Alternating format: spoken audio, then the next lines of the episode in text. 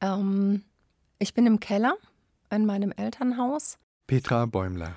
Meine Mama ist verstorben und ähm, mir wächst gefühlt alles über den Kopf. Und ähm, ich habe versucht, im Keller anzufangen, auszumisten. Ich habe gedacht, ich weiß einfach nicht mehr, wo es hier weitergeht. Das ist, ähm, ich bin erstickt sozusagen. Und um sich von diesem Gefühl zu befreien, fängt sie an. Systematisch und beherzt. Sie sortiert und schmeißt weg. Das sind Kartons mit Klamotten, Klamotten alte, Gartengeräte, Gartengeräte, alte, alte Fotos, Bücher. Bücher von meinem Papa damals noch. Spielzeug von meinem Sohn, der war damals sieben, alte Sachen, ähm, alte Klamotten von meinem Sohn, sowas und was.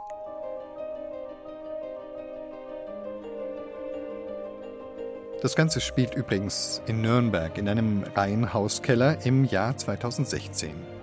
Der Keller und das ganze Haus sind gerade dabei, sich vom Haus der Eltern in das Haus der nächsten Generationen zu verwandeln. Nach dem Tod ihrer Mutter wird Petra Bäumler mit ihrem Sohn hier einziehen. Ich dachte, ich bin die einzige Person auf der Welt, die wirklich vor so einem Keller steht und ich weiß gar nicht, wohin damit und ähm, warum hat die Mama so viele Sachen aufgehoben? Wieso hat meine Schwester und auch ich ähm, immer wieder Zeug dort abgeladen? Ja, das war, also das war echt grauenvoll. Ich hatte wirklich das Gefühl, ich, äh, mir zieht irgendwie so die Schlinge zu. Es war so, also zu viele Dinge, die mich irgendwie erdrückt haben und mir wirklich keine Luft zum Atmen gelassen haben. So ein Gefühl hatte ich da. Petra verabschiedet sich. Von den Klamotten, den Gartengeräten und den Kartons. Aber auch von ihrer Mutter. Und mehr noch, sie verabschiedet sich von einem großen Teil ihres Lebens, das sie die letzten Jahre über gelebt hat. Vor ein paar Monaten noch, da wohnte Petra in Dachau, nicht in Nürnberg. Sie arbeitete in München, sie war mit dem Vater ihres Sohns verheiratet. Sie sagt aber, eigentlich wollte sie sich schon seit zwei Jahren von ihm trennen, hat es nur nicht geschafft. Und dann meldet sich ihre Schwester. Die Mutter ist gestürzt, hat sich verletzt. Am 9. März 2016 war das. Schon am 31. März ist Petra umgezogen, hat ihren Mann verlassen, wohnt vorerst in ihrem Elternhaus. Am Anfang hat sie sogar in ihrem Kinderzimmer geschlafen. Das war jetzt das Gästezimmer. Sie war für ihre Mutter da, denn es hatte sich herausgestellt, Sie war nicht einfach nur gestolpert, sondern schlimm krank. Sie wird sterben. Bis zu ihrem Tod am 7. Juni leben Petra, ihr Sohn und ihre Mutter zusammen im Reihenhaus. Und dann es hat irgendwie neu begonnen. Also es ist irgendwie alles, was bekannt war, ist so weggebrochen, sage ich mal. Also eben meine Mama, die ich natürlich verloren habe mit Ende 30, ähm, viel zu früh. Meinen Ex-Mann, von dem ich mich getrennt habe, ganz alleine neu in einer Stadt, das zwar meine Heimatstadt ist, aber da bin ich ja seit Jahren weggezogen gewesen. Und ähm, ich hatte das Gefühl, ich muss irgendwo anfangen mit Aufräumen.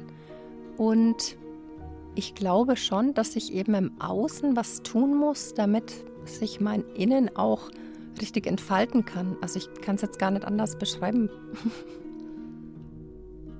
Morgen jährt sich der Tod von Petras Mutter zum siebten Mal. Ihre Mutter wird immer bei ihr sein, sagt Petra. Da braucht sie nur ganz wenige, ausgewählte Erinnerungsstücke wie ein Schal zum Beispiel. Der Rest kann weg und Platz machen für das neue Leben, das sie im Jahr 2016 begonnen hat. Petra ist jetzt im Nebenberuf Aufräumcoach und gibt weiter, was sie am eigenen Leib erfahren hat. Sein Leben in Ordnung bringen, das kann eben auch bedeuten, Ordnung in die materiellen Dinge seines Lebens bringen. Das Pfingstwunder brachte Ordnung ins Chaos der Sprachen. Und deshalb wollen wir Ihnen heute Geschichten von der Ordnung im Chaos erzählen. Bis 13 Uhr haben wir dafür noch Zeit. Ich freue mich, dass Sie dabei sind. Ich bin Ivan Ahrens.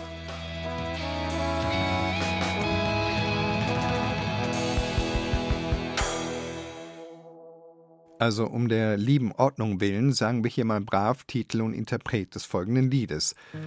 Maxi Pongratz heißt der Oberammergauer Sänger, der uns hier, naja klar, von der Ordnung singt.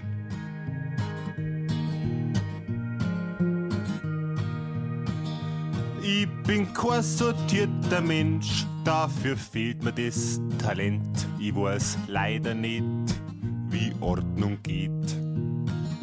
Manche sind von Grund auf geschniegelt, sind auf Zack und's hämmert biegelt.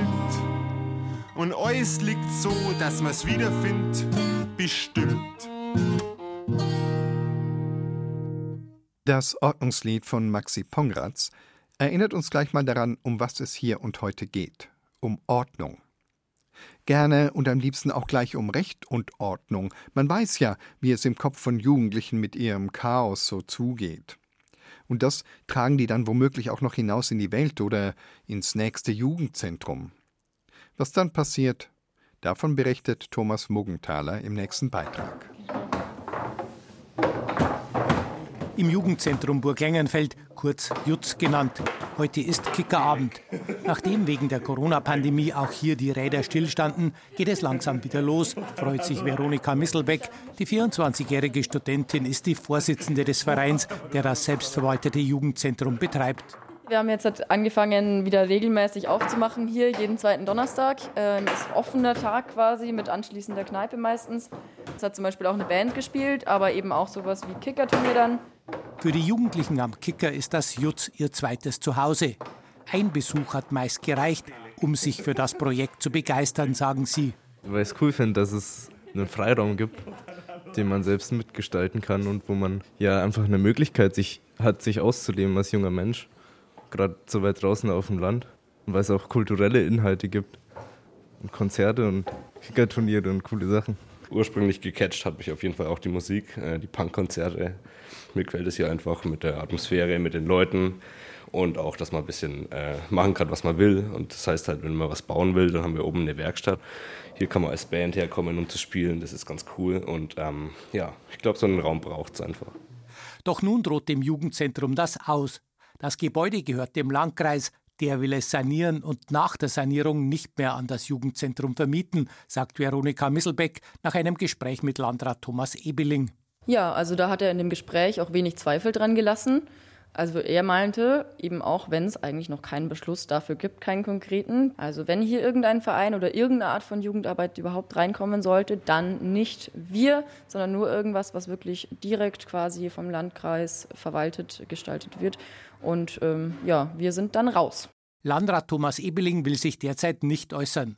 Bisher wurde alles in einer nicht öffentlichen Sitzung des Kreistages besprochen und dort soll das Gesagte auch bleiben. Thomas Ebeling sieht sich an die Nichtöffentlichkeit gebunden. Im Kern geht es darum, dass das Jutzburg-Lerienfeld derzeit Räumlichkeiten in der ehemaligen Landwirtschaftsschule in Burg-Lerienfeld, die dem Landkreis gehört, angemietet hat. Diese Immobilie ist sanierungsbedürftig und von daher auch Thema im Bauausschuss, weil aber eben bei einer Entscheidung über die Sanierung auch Mietverhältnisse, wie das mit dem Jutz betroffen sein könnten, sind die Beratungen nicht öffentlich geführt worden. Das ist gesetzlich so vorgeschrieben und von daher kann ich auch aus diesen Sitzungen keine Details berichten. Auch Walter Dürr schaut wieder einmal im Jugendzentrum vorbei. Ein Jutzler der ersten Stunde. Von 1977 bis 1986 war er hier aktiv und er hängt noch immer am Jutz. Ja, das Herzblut habe ich auch hier vergossen und wir haben hier gefeiert, gelacht, gearbeitet, getanzt, äh, geputzt, Toiletten, äh, die Böden sauber gemacht, die Ölöfen wieder instand gesetzt. Also sehr viele Leute, die ich noch von damals kenne, sind immer noch Freunde von mir. Aber nicht nur das Jugendzentrum ist vom Aus bedroht. Der zweite Mieter sind die Blues Friends. Werner Schuster und Roland Ullmann führen den Verein seit 20 Jahren. Auch sie fürchten nach einem Gespräch mit dem Landrat um die Existenz des Vereins. Es wird saniert. Habe ich gesagt, ist ja ganz klar, wenn saniert wird, müssen wir halt in der Zeit raus, weil wir können da nicht äh, unser Zeugs drin lassen. Und dann haben wir gefragt, beide, Froni und ich, ob wir dann später wieder rein können, sagt er nein. Ja, das ist für uns praktisch der Todesstoß, wenn wir da rauskommen. Wir haben da praktisch unseren Clubraum drin, der Proberaum für unsere Hausband ist drin, die Black Train. Und wir haben natürlich auch Lagerräume drin, wo unsere Zelte, unser Equipment aufbewahrt wird, wenn wir praktisch äh, unser Südstaaten Musikfest machen. Und das Fest ist ja mittlerweile bekannt über die Landkreisgrenzen hinaus. Purple hat vorhin gesagt, dass äh, 80.000 hier sind. Mittlerweile sind es 100.000. In den Räumen der Blues Friends hängen Plakate von diesem Südstaatenfestival und auch von den Anti-Wahnsinns-Festivals, den Festivals gegen die atomare Wiederaufbereitungsanlage, die im nahen Wackersdorf geplant war. Auch diese Geschichte verbindet alt und jung, die Blues-Friends und die Leute vom Jutz. Die Blues-Friends waren auch damals dabei, als 1986 das fünfte, das große Festival in Burglengenfeld über die Bühne ging.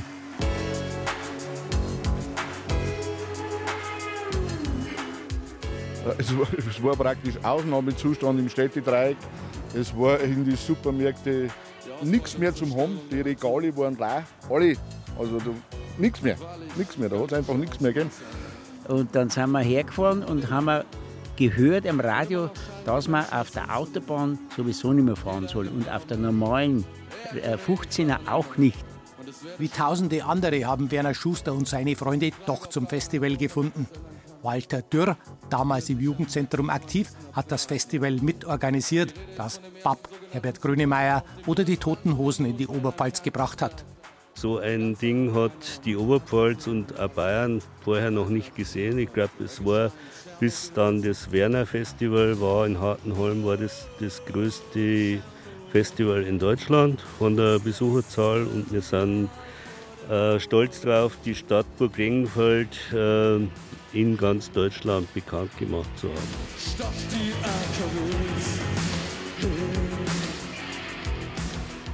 Mit zwei SPD-Landräten sei man hier gut ausgekommen, sagen die Jutz-Veteranen.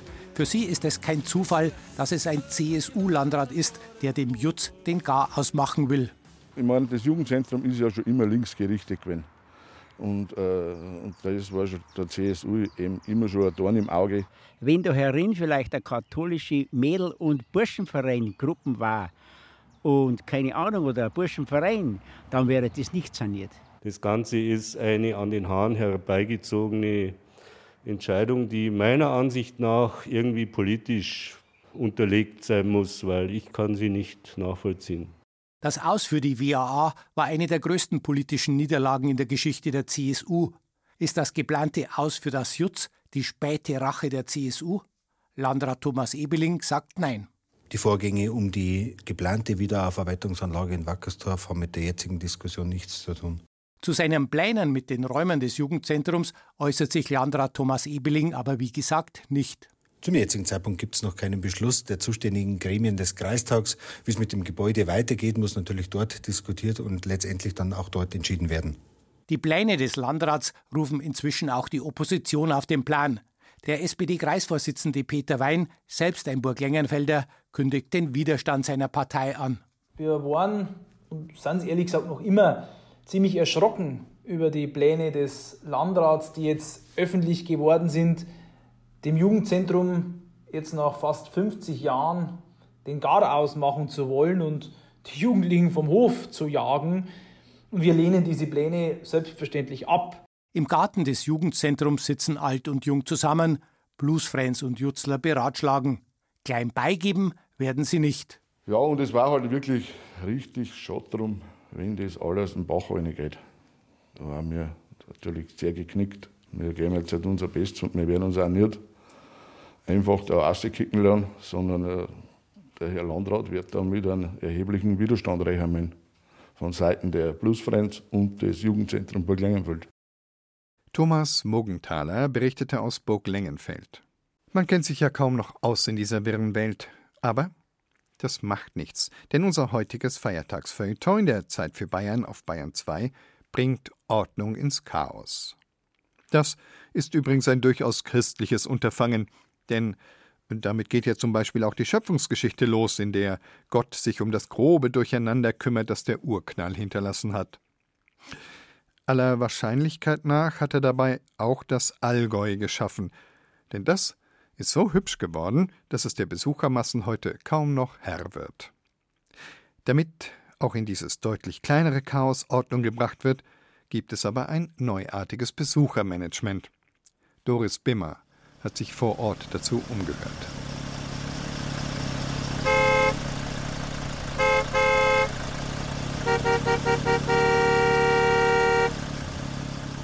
So oder so ähnlich klingt es an schönen warmen Tagen in den Ferien. Der Parkplatz ist mehr als voll. Die ersten stellen ihre Autos wild in die angrenzenden Wiesen. Der entspannte Start in den erhofften, stressfreien Tag am See. Futsch. Hallo Ausflugs-App. Hallo, Doris. Was kann ich für dich tun? Ich möchte das nächste Wochenende nutzen und ins Allgäu fahren. Plan doch bitte meinen Aufenthalt. Zugegeben, das Szenario ist noch Zukunftsmusik. Aber im Allgäu wird tatsächlich schon darauf hingearbeitet, dass Technik, künstliche Intelligenz und Algorithmen uns dabei helfen, den Urlaub stressfrei und möglichst reibungslos zu gestalten. Vor einiger Zeit wurde das Projekt des integrierten Mobilitätskonzepts angestoßen. Wir denken als Touristiker, so haben wir das gelernt, denken wir oftmals an das Schöne und das machen wir noch schöner und denken, na gut, damit ist die Messe gelesen, alles wunderbar. Wir müssen genau dorthin gehen, wo es weh tut. Ja, die Hoffnung ist immer ein bisschen besser zu werden. Convenience oder Bequemlichkeit, mehr Service, mehr Servicequalität, immer sukzessive mehr für den Gast zu geben.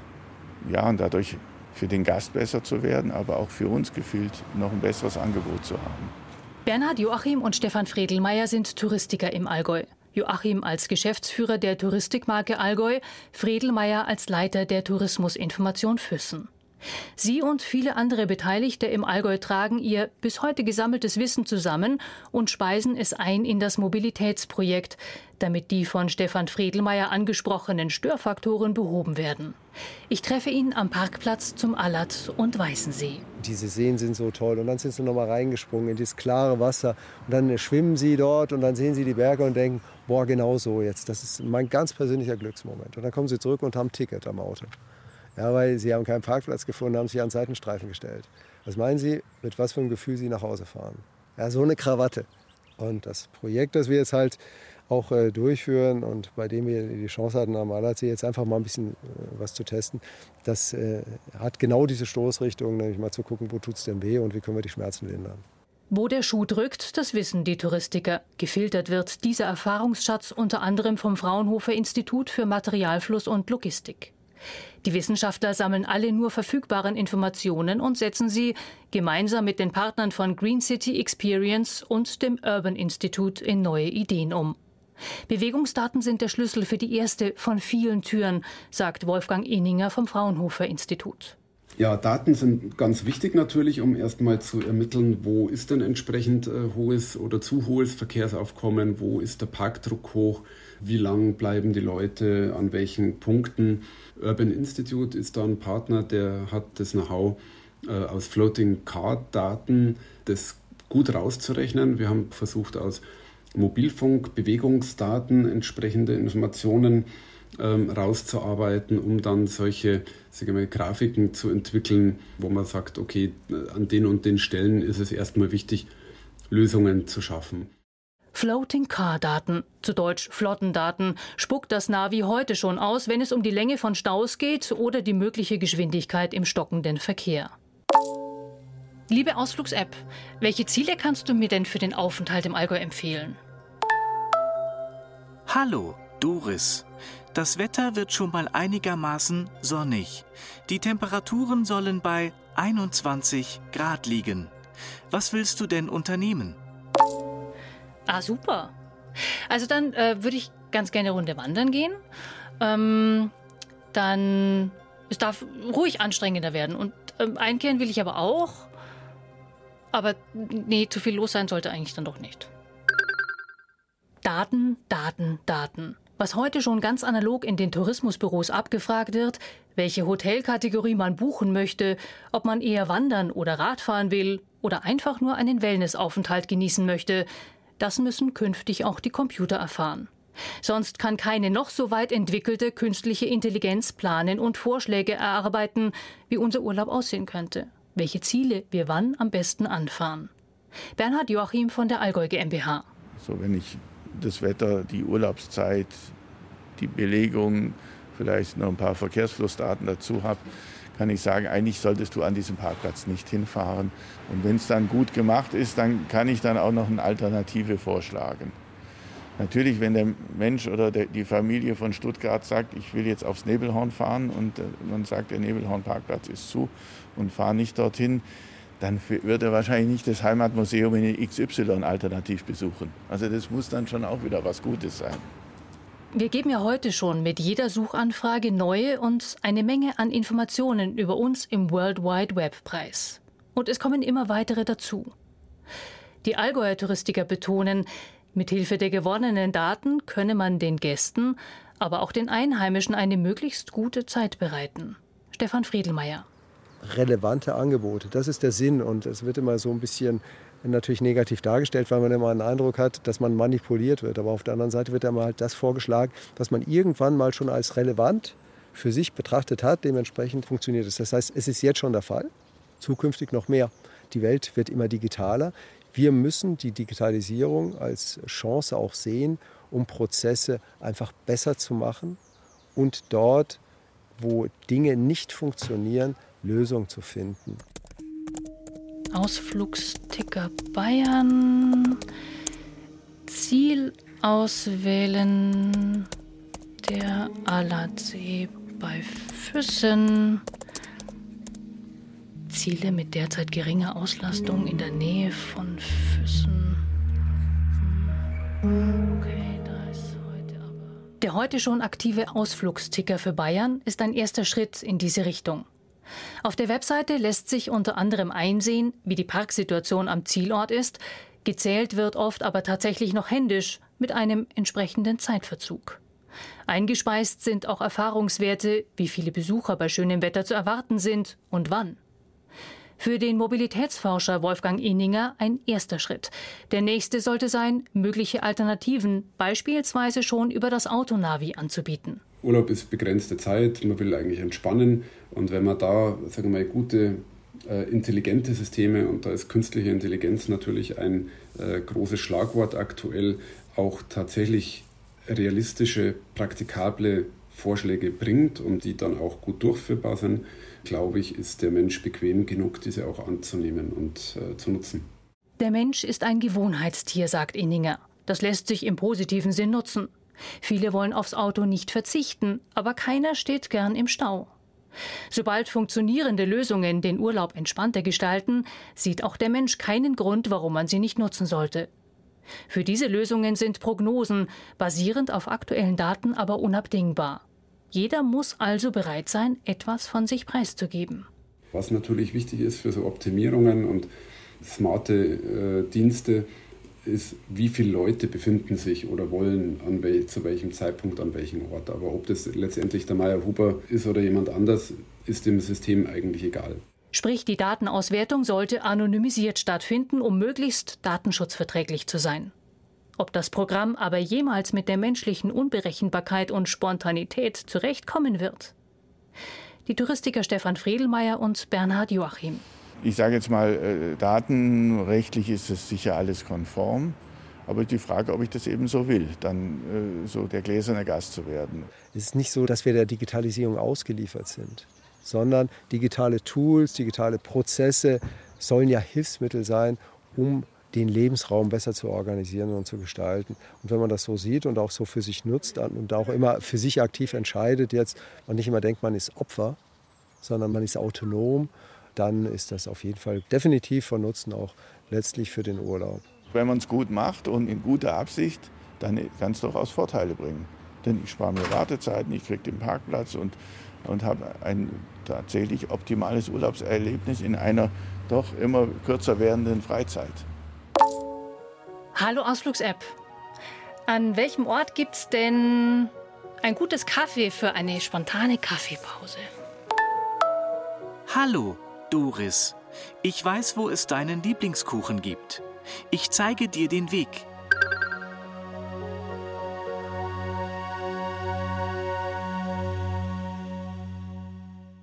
Doris Bimmer zum Besuchermanagement im Allgäu. Wenn wir vom Allgäu mal auf ganz Bayern schauen, dann können wir wirklich nicht umhin zu bemerken, ordentlich ist das alles nicht. An jeder Ecke wird ein anderer Dialekt gesprochen. Hier trinkt man Wein, dort trinkt man Bier und in der nächsten Ecke wieder Apfelmost.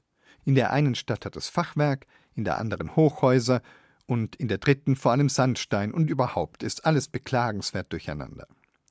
Graf Montgelat hat vor 200 Jahren schon mal versucht, da ordentlich Zug hineinzubringen, aber der wahre Jakob ist das auch nicht geworden. Unser Autor Matthias Kröner nähert sich der Sache von einer ganz anderen literarischen Warte. Man kann nämlich auch anhand von Büchern durch Bayern reisen. Das ist dann vielleicht tatsächlich der wahre Jakob. Es liest Tobias Föhrenbach. Wann immer es seine Zeit erlaubte, verschwand Jakob, er arbeitete im Vertrieb einer großen Windkraftfirma, in einer Bücherei. Dort streifte er durch die hoch aufgeschossenen Regale voller Geheimnisse, zog intuitiv ein Buch hervor und versank darin. Jakob konnte Raum und Zeit vergessen, sobald er las. Und selbst Ablehnung, die er manchmal für einen der rasch herausgegriffenen Bände empfand, schärfte seinen Verstand. War es nicht Jorge Luis Borges, der sich das Paradies als eine Art Bibliothek vorgestellt hatte? Noch hatte Jakob einige Stunden, bevor er sich in der Kleinstadt mit einem Landwirt traf. Es ging um sieben Windmühlen, die in der Nähe des Frankenschnellwegs auf den Feldern aufgestellt werden sollten. Herr Freisinger, mit dem Jakob zum Mittagessen verabredet war, galt als Sprecher einer Zusammenkunft von fünf Landbesitzern, die dem sieben Millionen Euro Projekt zustimmen mussten. Es wird schon gut gehen, dachte Jakob, während er in eines der Bücher tauchte, das wieder einmal zu ihm gekommen war. Es stammte von Hermann Hesse.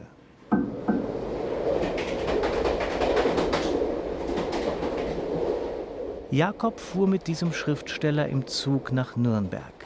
Er sollte dort eine Lesung halten, wozu Hesse und jetzt auch Jakob gar keine Lust hatte. Jakob sah die wilde, raue, menschenlose und großartige Landschaft mit den Föhrenwäldern, deren Wipfel der Schneesturm schüttelte. Er langte am Bahnhof an, ging ins Zentrum und alles war sehr schön, aber alles war umbaut von einer großen, lieblosen, öden Geschäftsstadt, war umknattert von Motoren, umschlängelt von Automobilen, alles zitterte leise und am Tempo einer anderen Zeit. Jakob grub sich aus diesen Worten heraus, als müsste er in ein neues Leben schlüpfen. So stark hatte er es die letzten Male nicht wahrgenommen. Er griff nach einem der anderen Bücher, die in dieser Abteilung der Regionalliteratur standen. Nun streifte er durchs Muckenhofer Gebirg. Zu beiden Seiten hat man ziemlich hohe Berge, geradeaus ebenfalls Berge vor sich. Ich habe noch wenig so schöne Tage als diesen genossen. Es ist eine Gegend, die zu tausend Schwärmereien einladet, etwas düster melancholisches und dabei doch so überaus freundlich. Oh, die Natur ist doch an Schönheit unerschöpflich. Jakob konnte es sich nicht erklären, doch auch von diesem Buch loszukommen, war schwieriger, als er glaubte. Er musste die Worte und Sätze regelrecht aus seinem Kopf herausziehen, und als er das tat, schmerzte es. Es schmerzte ihn zwischen der dritten und vierten Rippe, ein neuralgischer Punkt, nicht größer als eine Münze. Doch es fühlte sich an, als würde ein Pfeil darin stecken, ein glühendes Etwas. Jakob wandte sich unter Aufbietung aller Kraft davon ab und richtete seinen Blick aus einem Fenster der Bibliothek. Den Fernsehturm sah man dort. Er dachte, dieses Ding steckt in mir. Und dann dachte er, reiß dich zusammen, du gehst auf Abwägen, du brauchst einen klaren Kopf, wenn du, Jakob blickte auf seine Armbanduhr, in zwei Stunden mit Herrn Freisinger verhandelst. Die Firma glaubt an dich und deine letzte Gehaltserhöhung liegt erst zwei Monate hinter dir. Jakob überlegte zu gehen. Er setzte schon einen kraftvollen Schritt in Richtung des Ausgangs, als ihm der Buchrücken eines dritten Bandes ins Auge fiel. Bram Stoker hatte diese Erzählung geschrieben, der Erfinder von Dracula. Was hatte das hier zu suchen? Das Buch hieß Die eiserne Jungfrau und spielte auf der Nürnberger Kaiserburg. Jakob lief mit einem Ehepaar in den Flitterwochen und einem Abenteurer aus dem wilden Westen über den Burggraben. Dieser, ein Herr Hutchson, tötete aus Versehen ein Kätzchen, welches da unten spielte. Die Katzenmutter verfolgte die drei und auch Jakob. Und als sie in der Folterkammer der Burg ankamen, packte den Abenteurer der Übermut. Er begab sich gefesselt in die eiserne Jungfrau. Ein Aufseher hielt das Seil mit den Dornen. Doch mit der Katze hatte niemand gerechnet. Sie zerkratzte dem Aufseher das Gesicht. Er ließ das Seil fallen. Das Folterinstrument tötete Hutchson. Das ging alles so schnell, dass Jakob nicht wusste, wie er das Unglück hätte verhindern können. Er wollte jetzt endgültig aus der Bibliothek. Er löste seinen Blick von den Sätzen. Doch er kam nicht zurück in die Wirklichkeit. Die Buchstaben und Worte bauten sich vor und neben und hinter ihm auf wie Türme, und er stand in einem Labyrinth aus Zeichen. Er war sich sicher zu träumen. Jakob rannte an Bs, Xen und Zs vorbei, kletterte über Ks und durchquerte Us und hatte das Gefühl, sich selbst zu verfolgen. Wie in Fieberträumen kletterte, schlitterte und rannte er in immer neue Buchstaben und eine neue Szene hinein. Noch immer befand er sich auf der Burg, doch diesmal blickte er in die kriegszerstörte Stadt. Thomas Mann führte ihm vor Augen, was es da zu sehen gab. Jakob starrte mit einem alten Museumsdirektor auf das hoffnungslos ruinierte Nürnberg, das der Direktor nicht wahrhaben wollte. Die Stätten des Dürer, des Pirkheimer Hauses, die sind noch erkennbar, nicht wahr? Die Handschrift ist doch noch gewissermaßen, ist doch alles noch da. Jakob kämpfte sich vor bis zum Rand des Buches, wo er mühsam über die Seiten hinausspähte, doch er kam nicht weiter. Er sah nur, wie eine Büchereimitarbeiterin den Band, in dem er gerade lebte, vom Boden aufhob und kopfschüttelnd ins Regal zurückstellte. Wieder rannte Jakob weiter, stolpernd über Hs, Ylone, von As und von Ems verfolgt. Nun war er in einem Geschichtsbuch gelandet. Jakob war ein Beamter, der sich um den reibungslosen Ablauf der Reichsparteitage kümmern sollte. Er schlug die Augen zu fasste sich an den Punkt zwischen den Rippen und befand sich wieder vor dem Regal mit der Regionalliteratur. Die Mitarbeiterin war verschwunden. Die Bücher standen sorgfältig nebeneinander, und Jakob sah zu, dass er aus der abseitigen Abteilung der Bibliothek wieder herausfand. Mehrmals lief er verkehrte Wege, fand sich zweimal in den Nasszellen wieder, bis er endlich an den Pulten mit der elektronischen Erfassung der verliehenen Bücher ankam und ins Freie jagte. Ich muss mein Leben ändern, dachte er, und meinte, dass er diese Zeile schon einmal bei einem bekannten Dichter gelesen hatte. Wer das war, wusste Jakob nicht mehr. Doch er wusste, dass er sich freier fühlen wollte, so frei wie Wackengroder und Tieck, als sie durch die fränkische Schweiz geritten sind. Ob das auch in seinem Beruf möglich war? Jakob sah auf die Uhr. Es war Zeit für das Treffen mit Freisinger. Sollten Sie gerade am Aufräumen sein, dann können wir Ihnen vielleicht ein wenig helfen. Denn unser Feiertagsfeuilleton in der Zeit für Bayern bringt Ordnung ins Chaos. Manche glauben ja, dass die Erfindung der Zahlen die große Antwort auf eben dieses Chaos war. Das sind allerdings vermutlich Leute, die sich noch nie mit Quantenmechanik befasst haben. Aber auf unserer Alltagsebene könnte das mit dem Zählen hinhauen. Vielleicht. Also wenn es nicht gerade um wilde, chaotische Natur geht. Ihr Pfiff warnend, ihre Gestalt elegant, ihre Kletterei meisterhaft.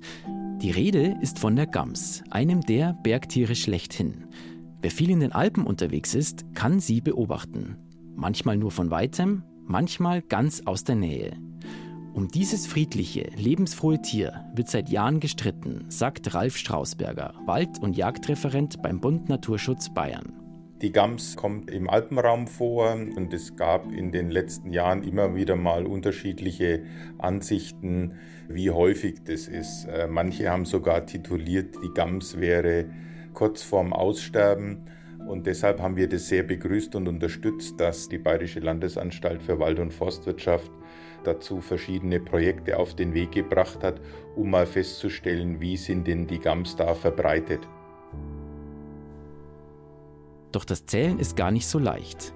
Die Gams haut schnell ab oder versteckt sich oder noch schlimmer, ein Tier sieht dem anderen zum Verwechseln ähnlich. wer zählt da richtig? Die Landesanstalt für Wald- und Forstwirtschaft LWF hat im Karwendelgebirge und an der Kampenwand Gamslosung eingesammelt. Zusammen mit Studierenden und Mitarbeitenden der TU München hat man mit Kompass und GPS die Steilhänge systematisch nach den Hinterlassenschaften der Gams abgesucht und in Gefrierbeutel gepackt. Mehr als 1500 Proben kamen so zusammen. Die Losung wurde dann genetisch untersucht, um Doppelzählungen auszuschließen. Vergangenen Herbst gab es dann ein erstes Ergebnis. Der Bestand ist stabil, sagt Alois Zollner vom LWF. Die Gams ist insgesamt natürlich selten, aber im Alpenraum, wo ihr Hauptverbreitungsgebiet ist, dort ist sie durchaus häufig.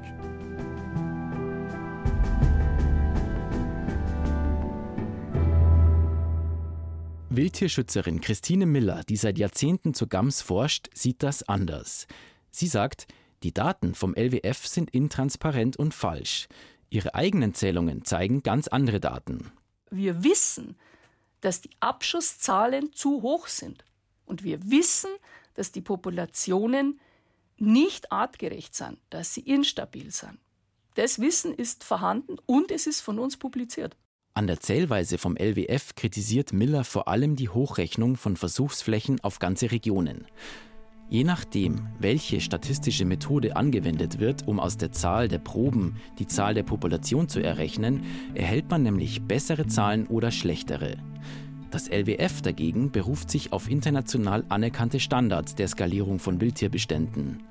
Um den Gamsbestand in Bayern zu schützen, hat Christine Miller einen Verein zum Schutz von Wildtieren gegründet. Wildes Bayern. Mehr noch, sie hat geklagt gegen mehr Gamsabschüsse in der Kürnach bei Kempten. Erst vergangene Woche hat das Verwaltungsgericht Augsburg die Klage abgewiesen. Das Problem, das Waldbesitzer und Forstleute mit der Gams haben, sind ihre Fressvorlieben. Frisches Grün am Boden, aber auch die Triebe junger Bäume. Und gerade die sollen ungestört wachsen können, wo es der Wald jetzt wegen des Klimawandels eh schon so schwer hat. Mehr Trockenheit, mehr Stürme, mehr Borkenkäfer. Da stellt sich also die Frage, was ist wichtiger? Wald oder Wild?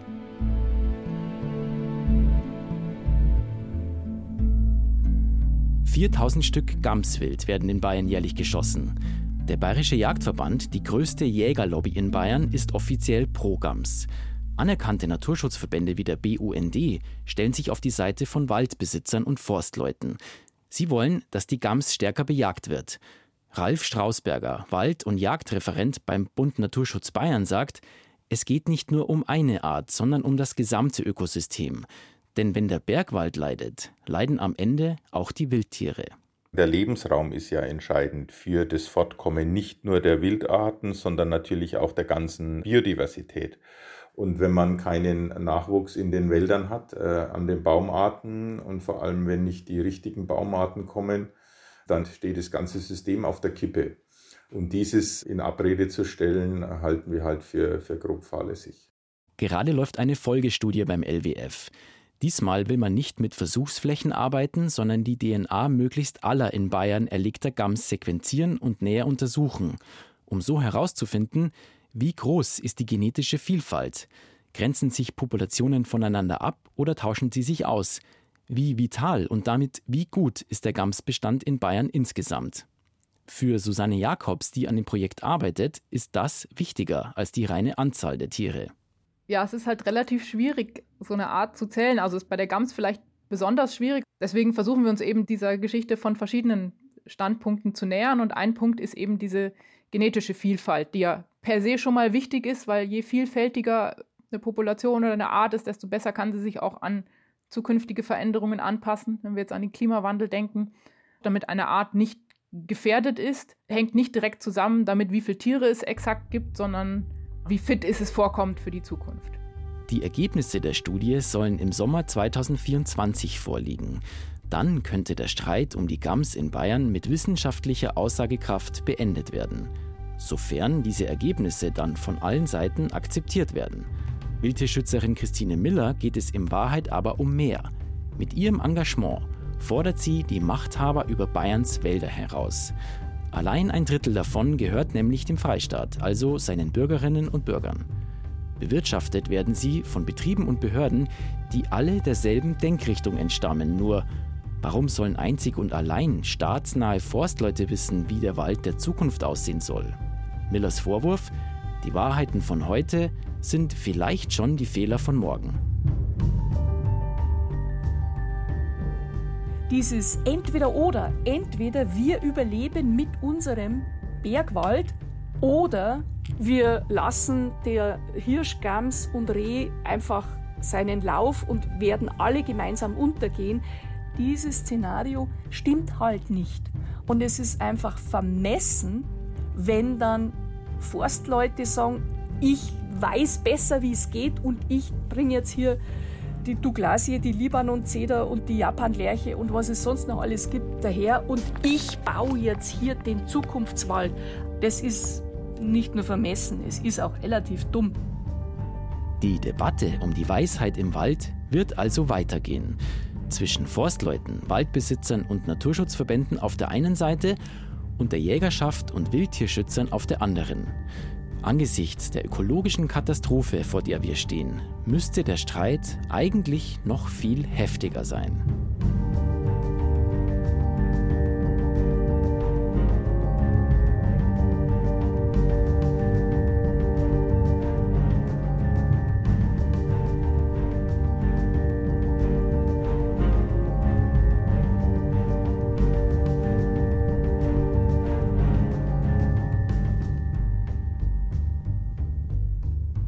Sebastian Nachbar über die Schwierigkeit, die wilde Natur ordentlich in Zahlen zu erfassen.